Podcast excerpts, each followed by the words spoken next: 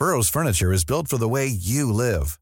From ensuring easy assembly and disassembly to honoring highly requested new colors for their award-winning seating, they always have their customers in mind. Their modular seating is made out of durable materials to last and grow with you. And with Burrow, you always get fast, free shipping. Get up to 60% off during Burrow's Memorial Day sale at burrow.com slash ACAST. That's burrow.com slash ACAST. burrow.com slash ACAST. Heraldo Radio. El dedo en la llaga. Había una vez un mundo en el que nadie creía. Un país de historias inexplicables. Una nación con personajes asombrosos. Santo Tomás tenía razón. Hay que ver para creer. El México increíble, las verdades que duelen, la voz de los que callan, el dedo en la llaga. Infórmate, diviértete, enójate y vuelve a empezar. El Heraldo Radio presenta El Dedo en la Llaga con Adriana Delgado. Yo no quiero un amor civilizado con recibos y escena del sofá. Yo no quiero que viajes al pasado y vuelvas del mercado con ganas de llorar. Yo no quiero vecinas con pucheros. Yo no quiero sembrar ni compartir. Yo no quiero 14 de febrero ni cumpleaños feliz. Yo no quiero cargar con tus maletas. Yo no quiero que elijas mi champú. Yo no quiero mudarme de planeta, cortarme la coleta, brinda a tu salud. Yo no quiero domingos por la tarde. Yo no quiero columpio en el jardín. Lo que yo quiero corazón cobarde, es que mueras por mí. Y morirme contigo si te matas, y matarme contigo si te mueres, porque el amor cuando no muere mata, porque amores que matan nunca mueren. Muy buenas tardes, ¿cómo están? Les saludo con mucho gusto este, sí, martes 10 de mayo del 2022. Estamos escuchando contigo de Joaquín Sabina porque todas nuestras entradas musicales de esta semana son para Joaquín Sabina, gran cantautor catalán. Y bueno, ¿qué les digo? Celebramos el 10 de mayo a todas las madres como yo, como la mía, que estamos, gracias a Dios, que tenemos a nuestros hijos sanos, vivos, pues muchas felicidades.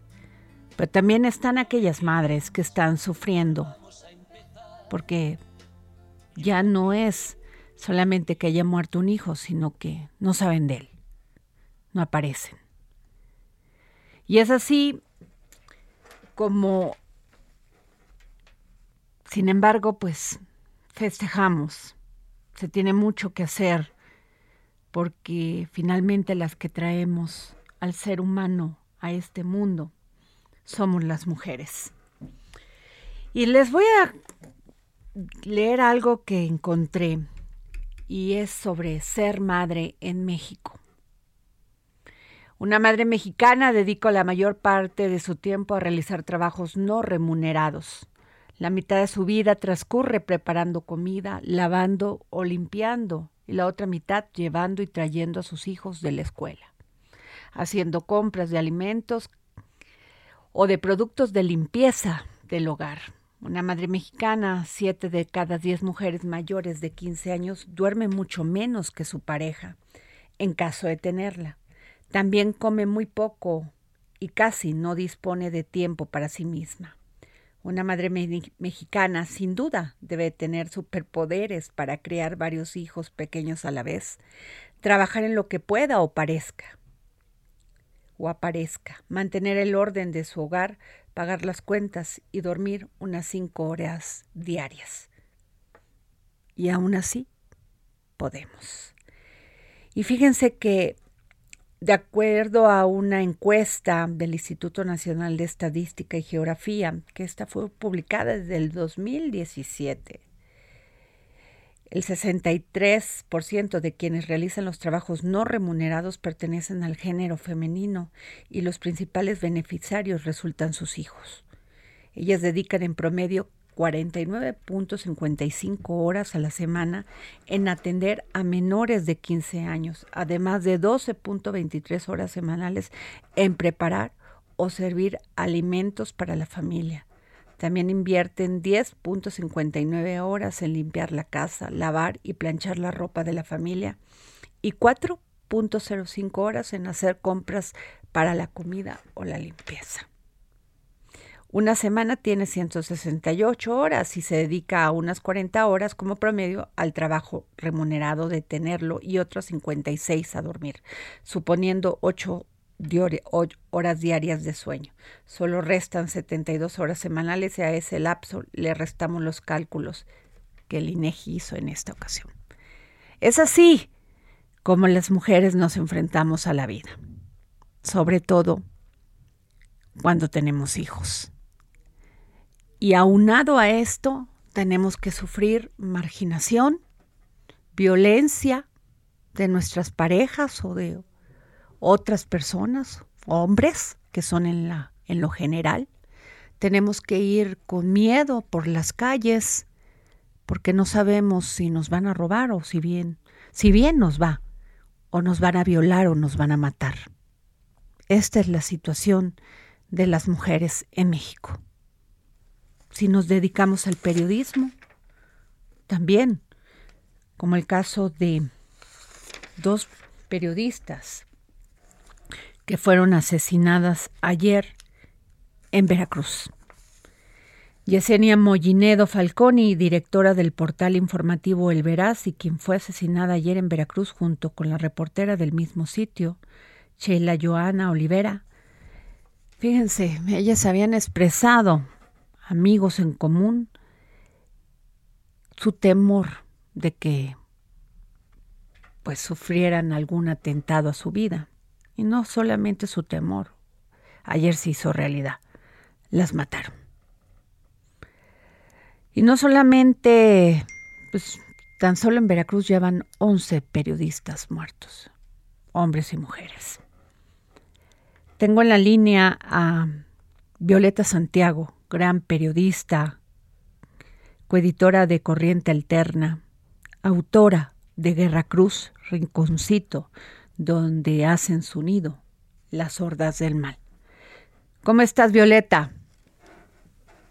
Querida Adriana, buenas tardes. Eh, pues, así, sin palabras, ¿no? Después de eh, no solamente este doble asesinato que del que nos enteramos ayer, sino también de hace cuatro días, ¿no? El asesinato también de otro colega allá en en, eh, en el norte del país, es decir, eh, vivimos un inicio muy convulsivo para el periodismo eh, y pues definitivamente no no podemos permitir, ¿no? Que, esto continúe y, y, y, tenemos que hablar, ¿no? De lo que está ocurriendo acá en México con los periodistas.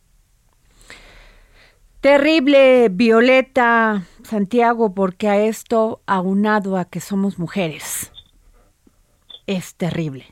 Las cifras que cada día se dan a conocer sobre esta situación, pero uno de las, de las, una de las profesiones más difíciles, complicadas, complejas que existen en nuestro país es sin duda el periodismo los discursos de odio, los discursos de división de la sociedad, los discursos, la impunidad sobre todo, Violeta, hacen que quienes nos dedicamos a esta tarea cada día sea más complicada, estés exponiendo tu vida como tú lo hiciste con este libro que me impactó cuando yo lo leí, Guerra Cruz?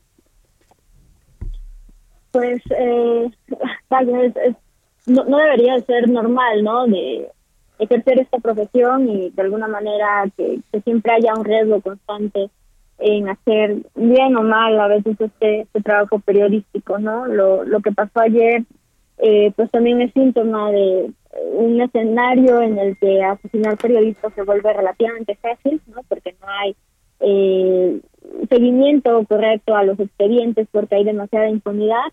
Y bueno, ahora eh, digamos que enfrentamos también, eh, más bien vamos descubriendo cosas, ¿no? Con el transcurso de las horas, pero por ejemplo hay una pues una gran campaña de, criminalización en contra de, de Senia Mollinedo, esta periodista de Cozuliacate que fue asesinada ayer en el interior de su auto junto con Sheila Joana García, y que eh, pues, pues, llama mucho la atención, ¿no? Como a tan pocas horas de su muerte hay eh, audios que circulan, pero hay hasta montajes eh, con video, o sea, con, eh, el audio con un niña de fondo, hasta con una animación, ¿no? Que, responde al, ritmo del audio, es decir, hay, un gran trabajo de edición incluso, ¿no? Detrás, casi de producción detrás, para que esto empiece a circular, para criminalizar, que al final, pues, eh, digo, las autoridades deberán investigar realmente eh, el trasfondo de, de, esta situación, pero lo cierto es que no se puede justificar en ninguno de los casos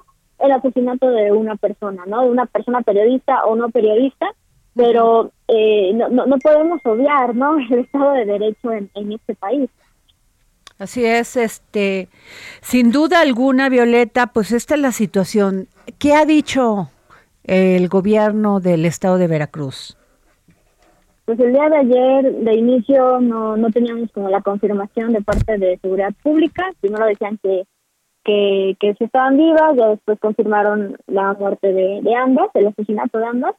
Eh, Fiscalía, pues ha dicho lo de siempre, ¿no? Ya son como líneas casi grabadas, ¿no? De que no habrá impunidad, que se va a investigar, que se va a tomar en cuenta la línea periodística eh, sin embargo, hace algunas horas, el gobernador del estado, Cuitláhuac García, pues eh, hace referencia a, lo que decía, estos audios, él menciona que son audios que están circulando y que se van a tomar en cuenta en las investigaciones y casualmente hay toda una maquinaria detrás, ¿no? Para que eso circule. Entonces, eh, siempre tenemos que que, que, que, cuestionar, ¿no? O sea, ¿de, ¿de, dónde viene esto? Digo, sí, eh, la compañera eh, asesinada eh, tal vez no se alejó del camino del periodismo no eh, finalmente mm, su vida no tenía que, que, estar comprometida de esta manera no no tendría por qué haber sido asesinada.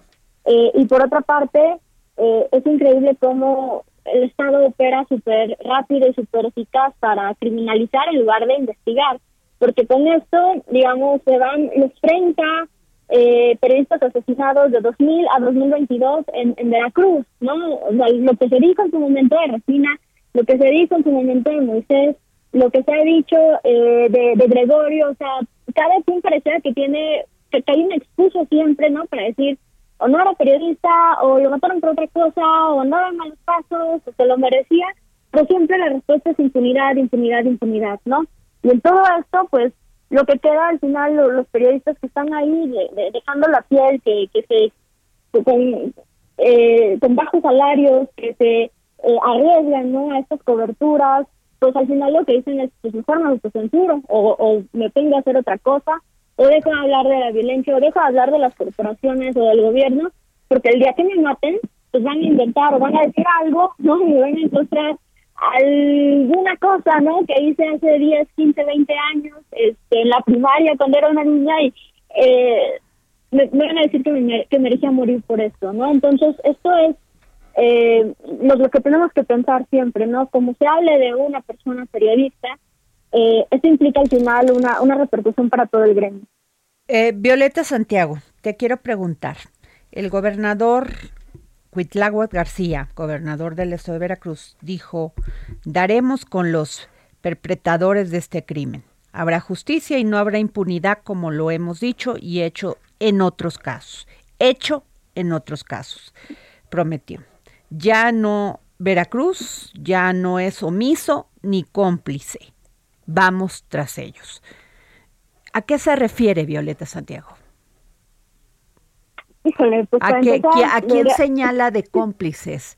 ¿A quién habrá, a quién se les ha hecho justicia y a quiénes no? Pues ahora sí, interpretar a, a García es todo un reto, ¿no? Este, empezando porque imita al, presidente de la República y segundo porque, o sea, estas, eh, estas declaraciones casi críticas, ¿no?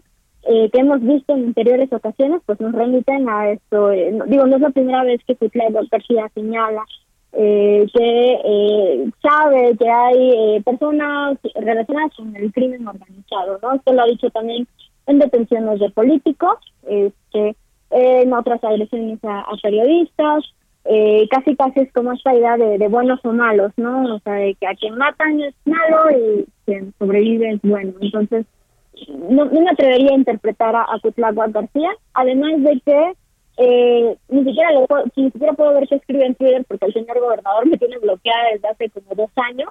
Eh, entonces, pues bueno, me entero un poco más de lo que publica en otras redes y, lo que los colegas también explican de lo que dice, pero lo que es cierto es que eh, hay, toda una afán por, por, quitarse esa responsabilidad, ¿no? De lo que está sucediendo en Veracruz y, siempre encontrar como un culpable externo, ¿no? De toda esta violencia que, se sigue viviendo en el Estado, porque a pesar de que Javier Duarte está en la cárcel y que eso no tarda y también sale, ¿no? A como es este país, pero a pesar de que se han dado cambios, ¿no? Cambios que esperábamos políticamente en el Estado, la violencia sigue, sigue viéndose desaparecidos, sigue habiendo eh, casos de desapariciones forzadas, de asesinatos, de fosas clandestinas, asesinatos de periodistas. Eh, hoy justamente, que es 10 de mayo, Día de la, de la Madre, ¿no? Hay, más dictadoras que siguen buscando a sus hijos desde hace muchos años, pero también desde hace pocos años en los que Claudia García es gobernador del estado. Entonces, pues más bien que nos diga cuándo o dónde o cómo ha cambiado eso. Este, Violeta Santiago,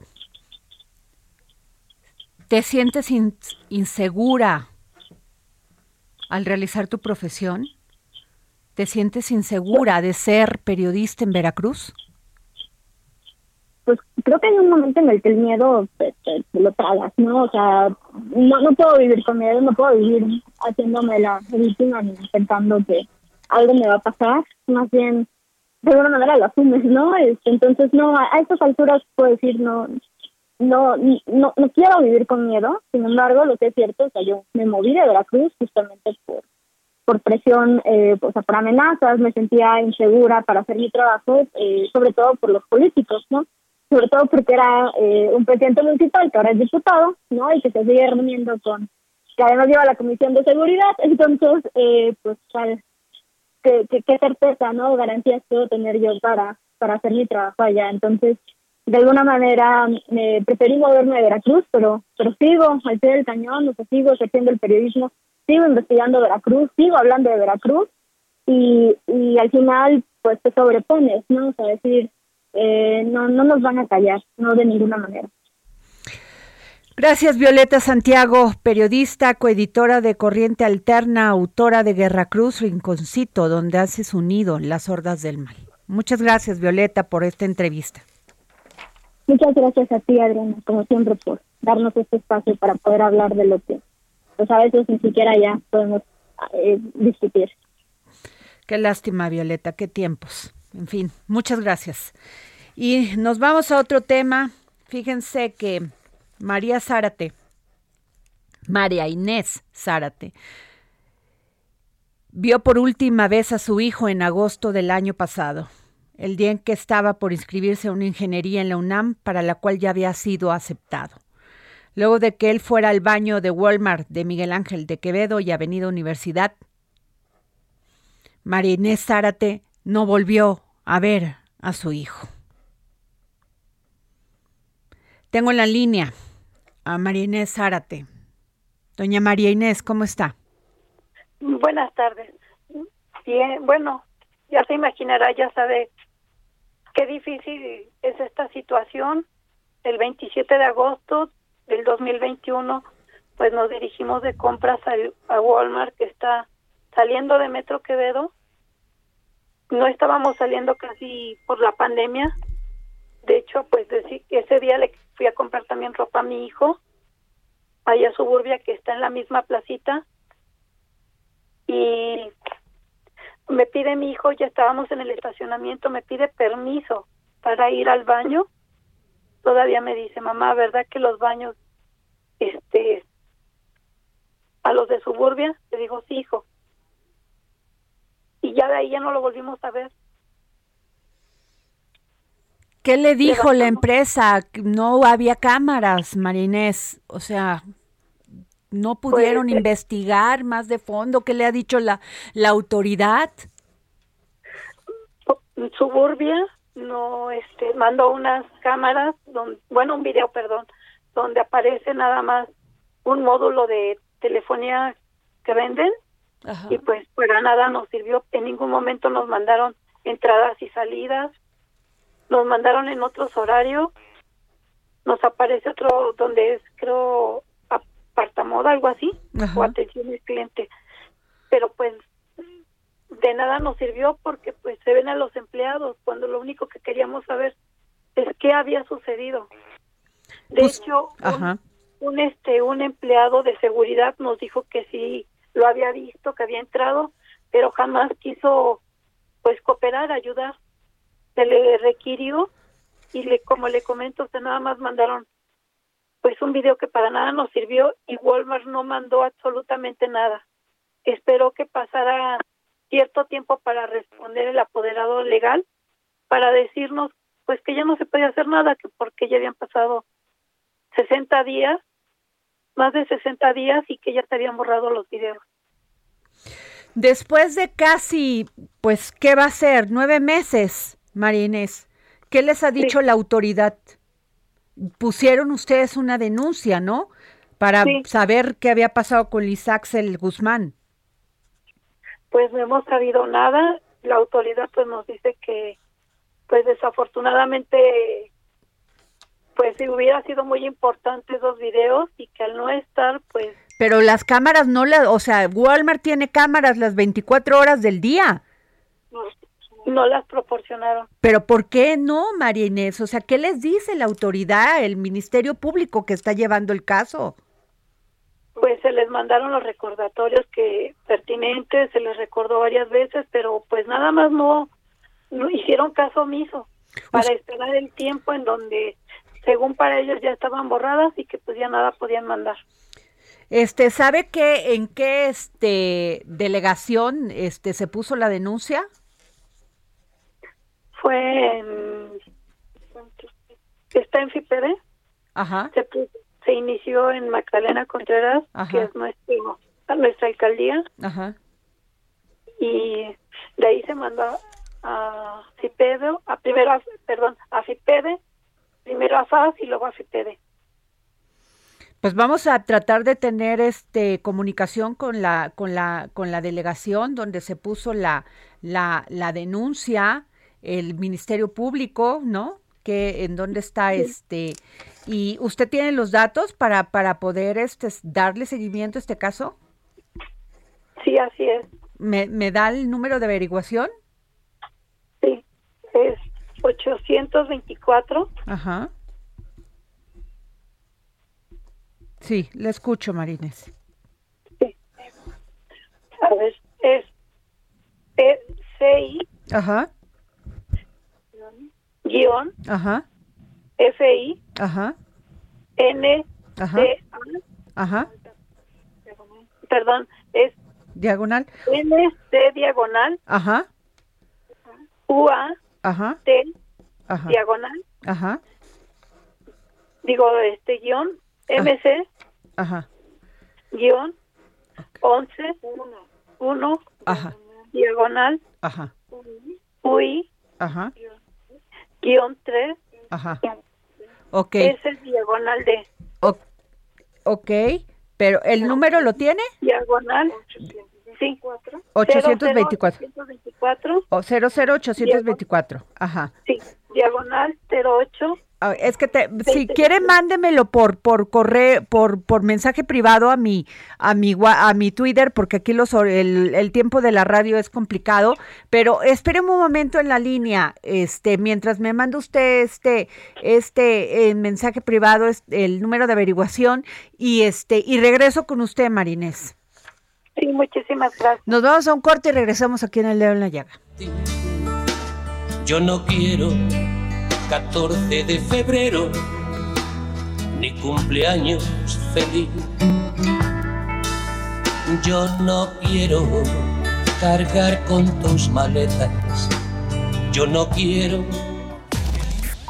Sigue a Adriana Delgado en su cuenta de Twitter, arroba Adri Delgado Ruiz. Además, te invitamos a enviar tus opiniones y comentarios en texto o por mensaje de audio a través de WhatsApp al 55 2544 3334.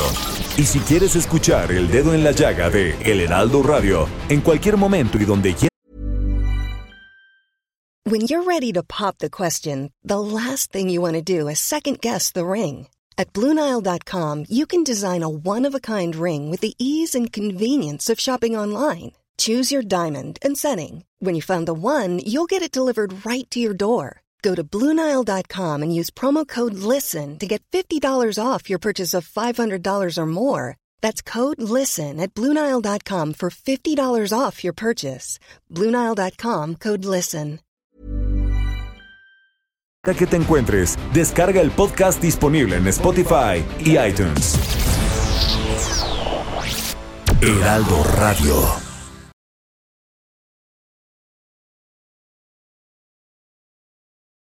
Heraldo Radio.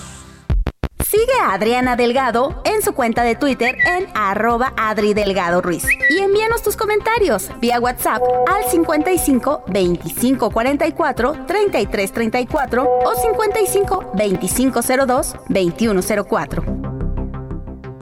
Adriana Delgado entrevista en exclusiva a la directora del Consejo Nacional de Ciencia y Tecnología, la doctora Marielena Álvarez Buya. Se acusó mucho al CONACIT que quería adueñarse de los derechos de la propiedad intelectual de los investigadores. Dentro de todas estas acusaciones que hubo. Y Finalmente, estas becas que se dan son de los mexicanos y las mexicanas y siempre queremos ver una retribución de lo que otorgamos.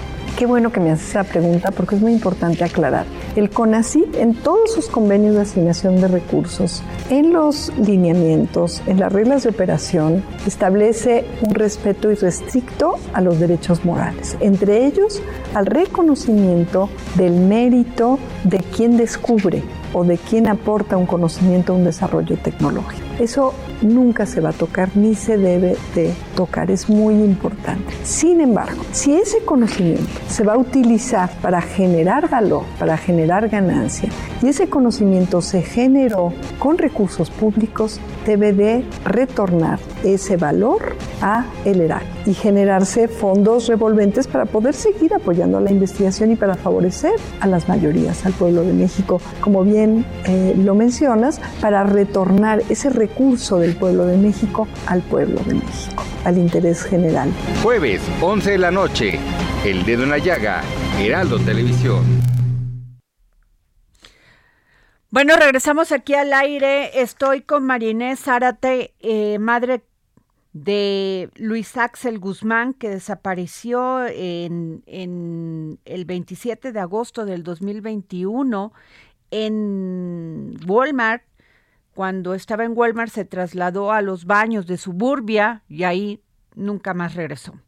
Marinés Zárate, tengo aquí en la, a la mano que la, la, denuncia la presentaron en la Magdalena Contreras, después en la Fiscalía Antisecuestros, y desde ahí no saben ya nada. ¿Es así? Sí, así es. Eh, sí, de, hecho ahorita se encuentra la investigación o la carpeta en la Fiscalía de FIPEDE. Ajá. Hoy, este, pues vamos a seguir este caso muy de cerca. Eh, Marinés, Sara, te sabemos lo que está usted sufriendo. no sé este qué decirle, no sé este qué felicitación se puede dar hoy en Día de las Madres cuando usted está sufriendo porque no encuentra a su hijo. Vaya que sí es bastante difícil. Desafortunadamente, pues también ya ve que una noticia así no es tan fácil de llevar. Está mi esposo enfermo, mi mamá y pues no tiene idea de lo que nos ha afectado, ya que pues siempre siempre unidos, siempre juntos. Mi hijo es estudiante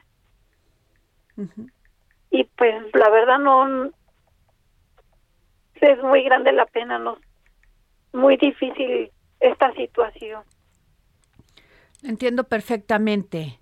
Marina te vamos a poner esta denuncia y ojalá nos escuche la Fiscalía de la Ciudad de México para que se agilice este caso y pues se busque hasta donde se tenga que buscar a Luis Axel Guzmán, su hijo. Gracias, Marines. Muchísimas gracias, que Dios los bendiga. Una cosa más, si mi hijo nos escuchara o la persona que lo tuviera, pues apelar a su corazón o a las personas, si alguien supiera de mi hijo, la verdad le agradecimos infinitamente que nos, nos ayuden. Estamos muy desesperados, imagínense qué, qué angustia, qué aflicción, qué pena el no, no saber absolutamente nada. Lo siento en el alma. Marinés. Lo siento en el alma. Bueno, pues así, un caso más de un hijo que desaparece en esta ciudad, en este país. No no lo merecemos. No nos los merecemos las madres. No, no, los, no se lo merecen los padres. Y no se los merecen ellos. Ver que su vida se va en manos de delincuentes así nada más porque sí. No quiero saber ni qué dolor debe ser el no ver a tu hijo, el no saber dónde está. Y ahí están las mujeres todos los días buscando en escombros, buscando en la tierra, aunque sea un pedazo del pantalón, de la camisa, del zapato que llevaban sus hijos. Porque créanme que las mujeres cuando vemos a nuestro hijo salir de nuestra casa, a nuestros hijos salir de nuestra casa, sabemos cómo van, cómo se sienten. Y le pedimos a Dios todos los días que regresen y regresen sanos. Le hago un llamado a los hijos y a las hijas que nos escuchan hoy, que festejan a sus madres. Avisen, tomen el teléfono, no les cuesta nada Ustedes no saben lo que sufren las madres, lo que sufrimos todos los días por no tener información de ustedes. Y a ustedes les parece como una cosa muy sencilla, muy, muy complicada a veces. ¿Cómo voy a estar mandando? Se me olvidó. Es terrible no saber dónde están nuestros hijos por una hora, por dos horas. Ya no quiero imaginar por años. Nos vamos con Mirna Medina, fundadora de las rastreadoras del fuerte de Sinaloa. Mirna, buenas tardes. Muy buenas tardes. Mirna, estuvieron en esta marcha, pues pidiéndole a las autoridades que no haya impunidad, que se siga, pues que piden apoyo para que, para que sus hijos pues aparezcan sus hijos y sus hijas. No sabemos, no, no podrían, no, no quiero a veces entender el dolor que deben de estar pasando, Mirna. Ah, pues ¿Qué te diré? Gracias. Gracias por, por este espacio. Y en este día tan especial como es el Día de aquí estamos en madres de tres países, este tema de las actividades y que no se desaparecer. Nosotros, arrastrados del puente, somos un grupo de mujeres que estábamos nos llaman las losas de la espada porque estamos en el tesoro. Tito Mirna, porque no se escucha bien. Permíteme un momento, porque en este momento no, no estoy escuchando bien lo que nos, lo, lo que nos comentas al aire a todos aquellos que nos están escuchando el dedo en la llaga. A ver, Jorge, por favor. Bueno, pues este es el calvario que sufren todos los días las madres. Ya, eh, Mirna, por favor. Ándeme. Ya, ya te escucho mejor. Ah, gracias. Te decía que, que muchas gracias por darnos este espacio y te comento que siempre, la verdad estamos aquí varias madres de diferentes estados del país exigiendo verdad y justicia para nuestros desaparecidos. Queremos que ya no tengamos desaparecidos en el país. Eh, esta marcha la hacemos justo hoy por ser Día de las Madres. Es un día en que nosotros deberíamos estar en casa festejando con nuestros hijos, con nuestros nuestras familias, pero justo hoy tenemos que estar aquí eh, haciendo una exigencia porque este no es un día para festejar. ¿Qué podemos festejar? Que nos quitaron a un tesoro, al tesoro más preciado que es un hijo. La verdad es, es muy lamentable la situación que estamos viviendo en este país, muy triste, muy fuerte, pero lo, el trabajo que hacemos nosotros lo hacemos con mucha dignidad. La búsqueda de nuestros tesoros nos da fuerza, nos da esperanza y, las que hemos encontrado, como yo que ya encontré a mi hijo tres años después de búsqueda, nosotros seguimos trabajando, buscando para hacer la esperanza de las que aún buscan, porque nos queda una... Eh, nosotros tenemos que trabajar con ellas porque ellas nos ayudaron a encontrar a nuestros hijos y tenemos nosotros eh, una deuda moral con ellas para seguir buscando y seguir encontrando sus tesoros. Mirna, ustedes han sido amenazadas y sin embargo siguen escarbando la tierra y se capacitan en arqueología forense para aprender a buscar mejor. Sí, nosotros vivimos llenas de miedo, de temor, bajo amenazas, pero al final de cuentas es más fuerte la incertidumbre y el amor para seguir buscando nuestro tesoro. Yo creo que si mueres buscando, vas a morir feliz porque estás haciendo lo que crees que es correcto para poder encontrar a tu tesoro. Yo creo que varias señoras han muerto eh, algunas han muerto de desesperación, muchas han muerto de tristeza por no saber dónde quedó su tesoro, pero sí, las amenazas están ahí y nosotros, alguien dice que valiente es la rastreadora, no, no somos valientes. Créeme que cada día tenemos mucho miedo, miedo de, un día salir a búsqueda y a no regresar, pero vamos a morir felices. No, no se vale ser heroínas, pero en este caso no se cuenta como heroína, se cuenta como un acto de amor para la búsqueda de nuestros tesoros desaparecidos.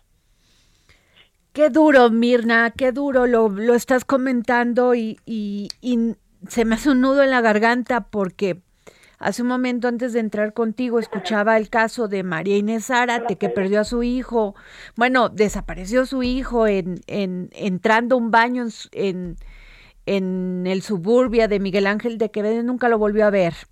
Y así muchos casos, 23 mil desapariciones en México.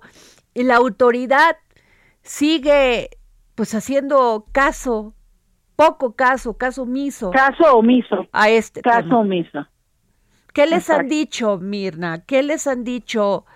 Este... Pues la, exigencia es esa, que dejen de simular, que ya no sigan simulando, que, que nos apoyen, que nos, que nos buscan. Lo aquí lo importante es que eh, la no repetición, que ya no tengamos personas desaparecidas ni en Sinaloa ni en ninguna parte del país, mucho menos en el mundo. Esa es la exigencia que, que nosotros le pedimos a las autoridades y el mensaje grande que les damos a las madres que, que buscan que no tengan miedo, que, que, que más bien que sepan que no están solas, que, que vamos unas locas con una pala y un machete, que estamos aquí para ayudarlas y para hacer la voz de ellas pero es importante la unidad, la unidad de los colectivos, la unidad de las familias, porque hay personas que aunque no sean colectivos, buscan, buscan y encuentran. Así es, Mirna, pues este muchas gracias por tomarnos la llamada para el dedo en la llaga, te lo valoro muchísimo y vamos a seguir muy pendiente de todo lo que ustedes estén haciendo.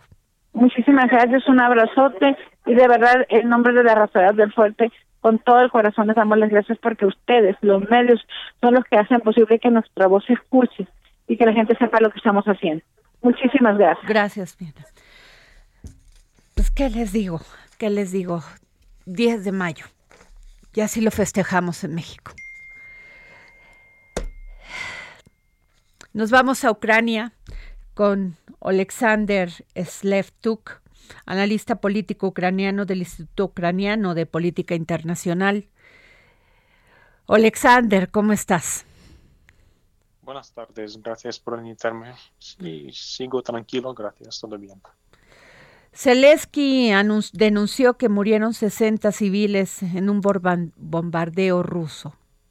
Esto no acaba, Alexander, sigue. Sigue a pesar de los 500 niños muertos, sigue a pesar de todas las vidas de mujeres y hombres que están resistiendo esta invasión de parte de Rusia.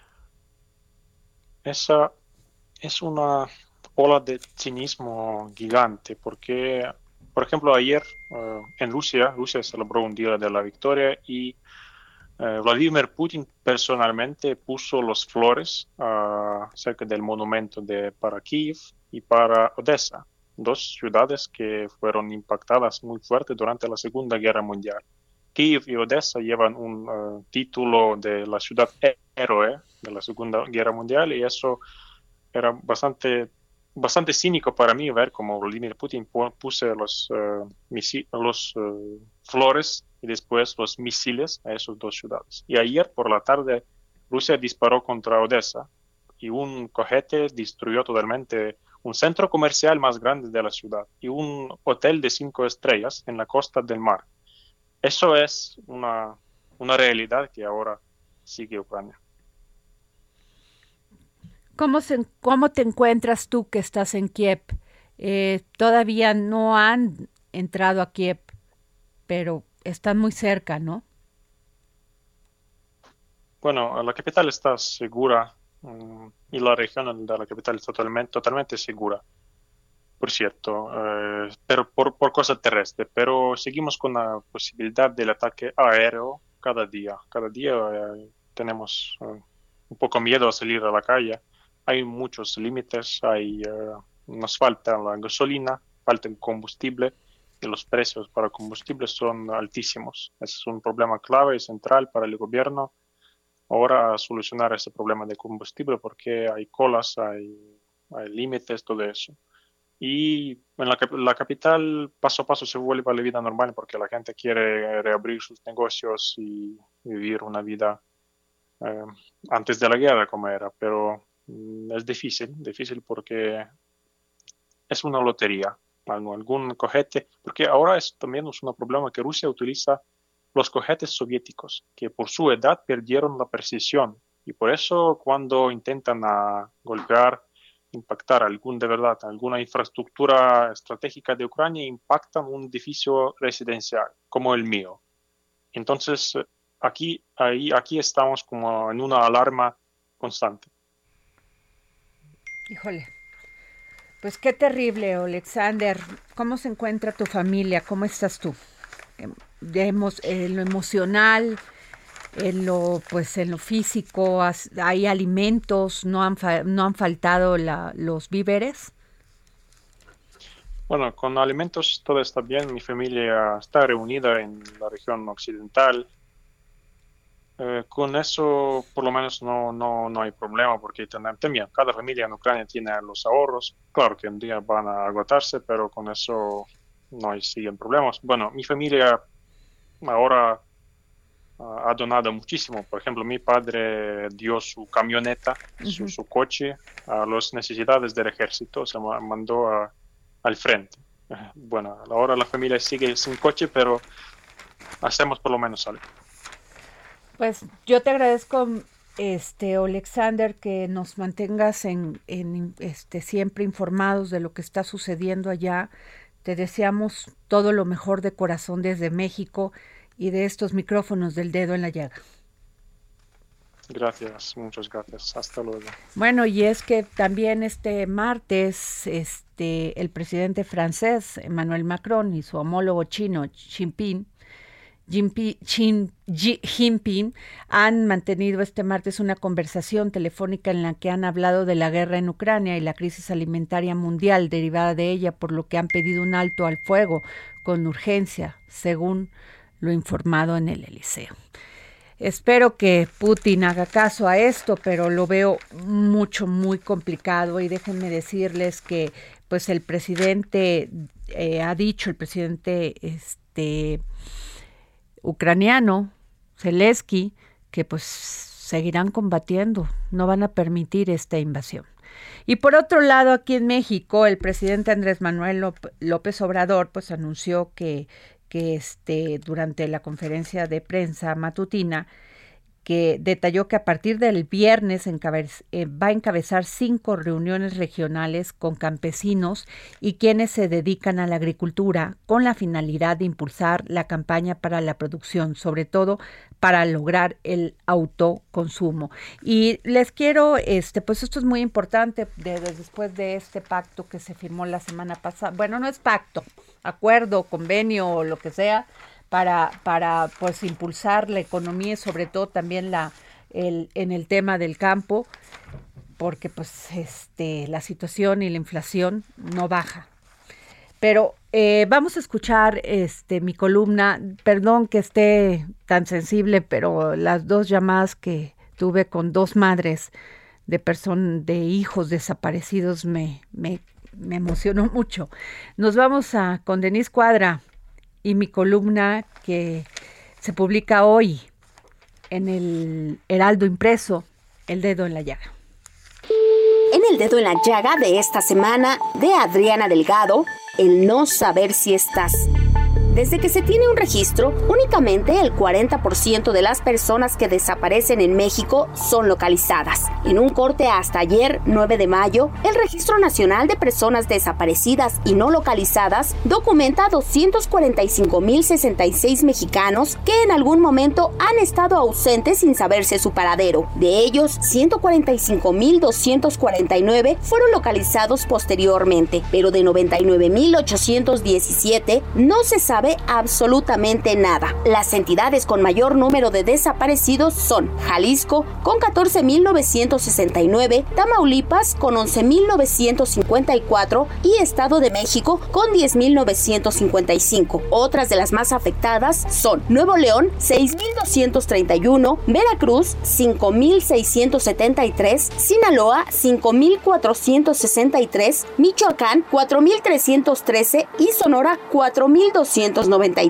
todos esos números, así como se ven, son desoladores aun cuando faltan otros contextos. En cuanto a delitos, la cifra negra suele ser mucho más alta dado el miedo a denunciar y la falta de confianza en las autoridades. También hay que decir que entre los localizados, 9.892 aparecieron sin vida, número que se ve con mucha reserva dado que únicamente el 10% de los cuerpos hallados en fosas clandestinas son identificados, comenta el colectivo Justicia y Dignidad de Veracruz, entre muchos otros, formados por familias que sufren la desgracia y el viacrucis de buscar a sus seres queridos. El tamaño del asunto es tal que actualmente hay 52 mil cuerpos y restos óseos sin identificar. Poniendo el dedo en la llaga, la diputada morenista Erika Vanessa del Castillo, secretaria de la Comisión de Derechos Humanos, tiene una iniciativa para reformar el artículo 17 de la Constitución para agregar el derecho a la búsqueda, es decir, obligar a los tres niveles de gobierno desde la Carta Magna a garantizar el derecho de toda persona desaparecida a ser buscada de forma inmediata y efectiva, así como a la identificación y entrega digna de ser el caso. ¿Sería una duplicidad con el derecho a la investigación? Su razonamiento es que no, sino que ambos conforman el de la verdad. Elevar a rango constitucional una disposición tiene sin duda un peso específico mucho mayor. Sin embargo, también es cierto que si no hay la legislación secundaria necesaria, ni la infraestructura, ni la capacitación y concientización de los servidores públicos para cumplirla puede terminar siendo letra muerta. El 26 de noviembre pasado, el Comité de la ONU contra la Desaparición Forzada concluyó una visita a México para conocer el problema de primera mano. Ese día, el Registro Nacional de Personas Desaparecidas y No Localizadas registraba 98.370 desaparecidos. Si para ayer era 99.817, la cifra sigue aumentando. De ellas, 24.730 44 son mujeres. El 12 de abril emitió un reporte en que hizo 85 recomendaciones al gobierno mexicano como fortalecer los procesos de búsqueda e investigación y establecer una política nacional al respecto. ¿Ha hecho algo al respecto el Estado mexicano? El 31 de marzo, el Ejecutivo envió al Congreso una iniciativa de reforma a la Ley General en materia de desaparición forzada de personas para crear un Centro Nacional de Identificación Humana. La idea es sistematizar la búsqueda con bases de datos y muestras genéticas de desaparecidos y sus familiares para hacer las comparaciones, aunque no haya denuncia de por medio. Pero falta mucho que hacer. La Comisión Nacional de Búsqueda y los colectivos han denunciado pública y reiteradamente la falta de acuerdo y coordinación con la Fiscalía General de la República y las fiscalías estatales para agilizar la búsqueda e identificación de víctimas. Es un gran pendiente que crece aceleradamente, en particular desde 2006, cuando inició la escalada de violencia que desató la llamada guerra contra el crimen organizado sin una estrategia bien estructurada. En voz de Denis Cuadra.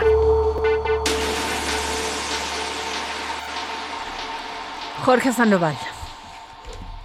Información reciente, Adriana Delgado, fíjate que la FGR informa que a través de la Policía Federal Ministerial, a la de la Agencia de Investigación Criminal, cumplimentó una orden de aprehensión en Veracruz en contra de una persona por su probable responsabilidad en el delito de fraude realizado a Banobras por más de 1.200 millones de pesos. La orden judicial librada por el juez séptimo de distrito en procesos penales de la Ciudad de México se cumplimentó en contra de Rafael C. Bueno, todos sabemos a quién se refiere, Rafael Cruz, en la colonia Veracruzanas de la ciudad de Jalapa, Veracruz. Bueno, pues Jorge, eso fue todo. Gran fraude a Banobras, ¿eh? Y se, y se está siguiendo justicia. Ojalá eso mismo pase con los desaparecidos. Efectivamente, Adriana Nos vamos. Gracias. Años feliz. Yo no quiero cargar con tus maletas. Yo no. El Heraldo Radio presentó El Dedo en la Llaga con Adriana Delgado. Heraldo Radio 98.5 FM, una estación de Heraldo Media Group, transmitiendo desde Avenida Insurgente Sur 1271, Torre Carrachi, con 100.000 watts de potencia radiada. Even when we're on a budget, we still deserve nice things. Quince is a place to scoop up stunning high-end goods for 50 to 80% less than similar brands. They have buttery soft cashmere sweaters starting at $50, luxurious Italian leather bags, and so much more. Plus, Quince only works with factories that use safe, ethical, and responsible manufacturing. Get the high-end goods you'll love without the high price tag with Quince.